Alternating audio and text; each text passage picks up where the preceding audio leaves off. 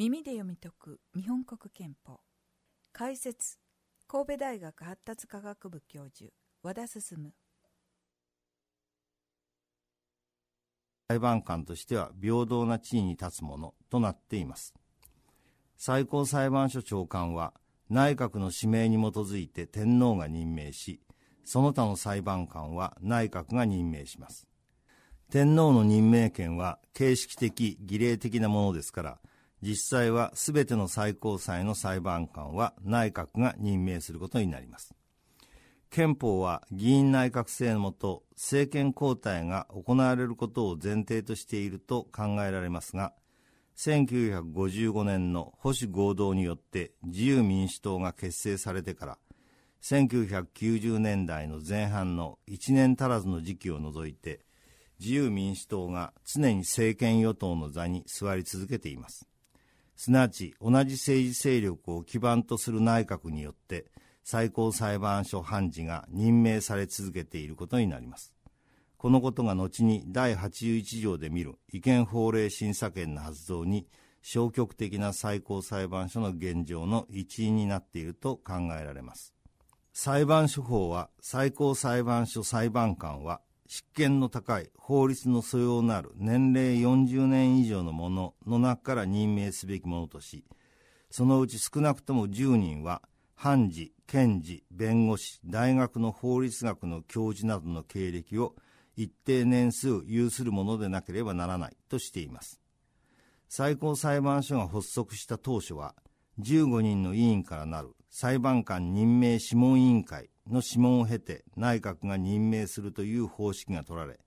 諮問委員会が答申した30名の候補者の中から15名の裁判官が任命されました。最高裁判所裁判官の党派的任命の弊害を避けるために、政治的党派に属しない選考委員会を設けて、その諮問を受けて内閣が任命するという方式の検討も考慮されるべきものと思われます。第79条の第2項から第4項は、最高裁判所裁判官の国民審査の制度について規定されています。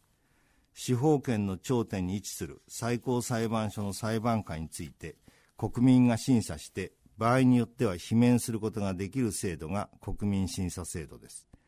これは憲法第15条第1項の公務員を選定し、及びこれを罷免することは国民固有の権利であると規定する一つの具体化と考えられます。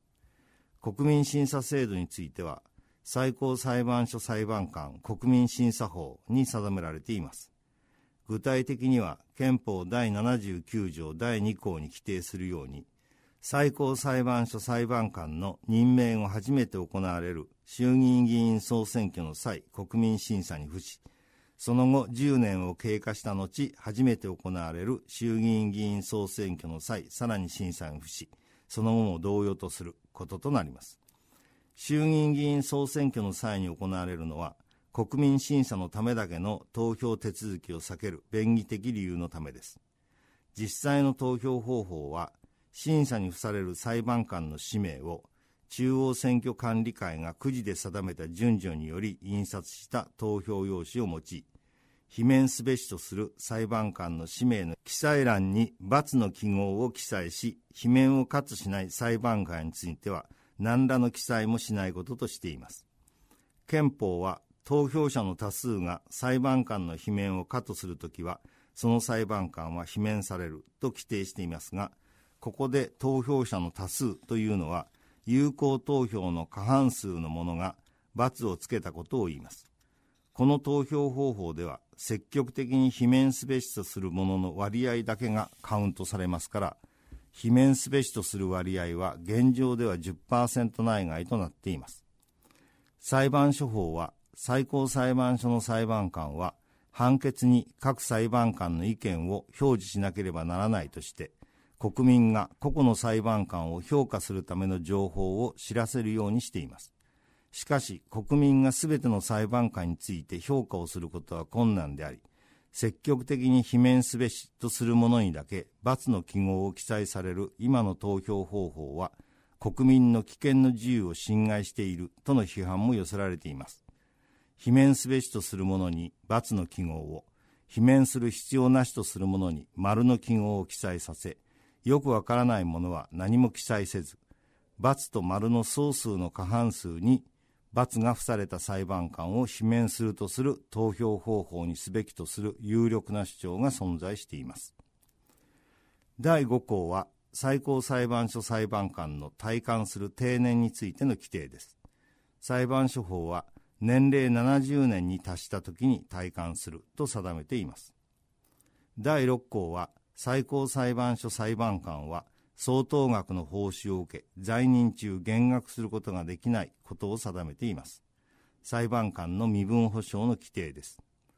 個々の裁判官の報酬を減額するのではなく財政上の理由などにより法律を改正してすべての裁判官の報酬を減額することができるかについて議論がありましたが